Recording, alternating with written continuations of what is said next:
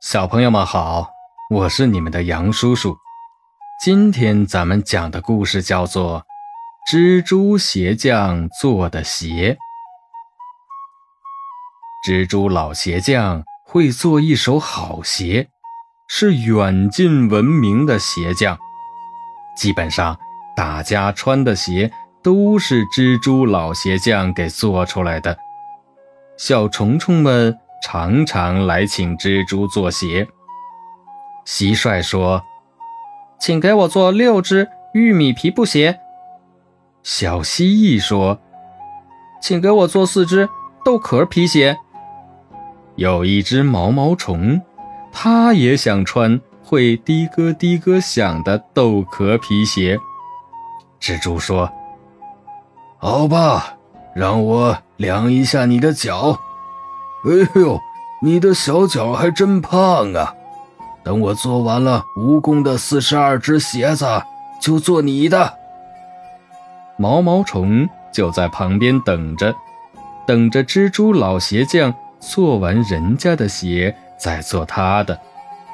可是蜈蚣的鞋子实在太多了，有四十二只。毛毛虫等啊等啊。风儿吹在身上，它感到有点冷了。毛毛虫就爬到树枝上做了一个茧。我躲在茧里面，风就吹不到我了。毛毛虫想。茧掉在细细的树枝上，在风里晃呀晃呀。蜘蛛终于做完了蜈蚣的鞋子。开始做毛毛虫的鞋子了。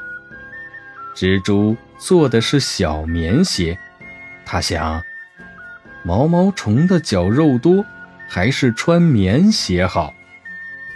等蜘蛛做完了鞋子，却找不到毛毛虫了。蜘蛛只好把鞋子挂在树枝上，他想，等毛毛虫来取鞋，他自己会看见的。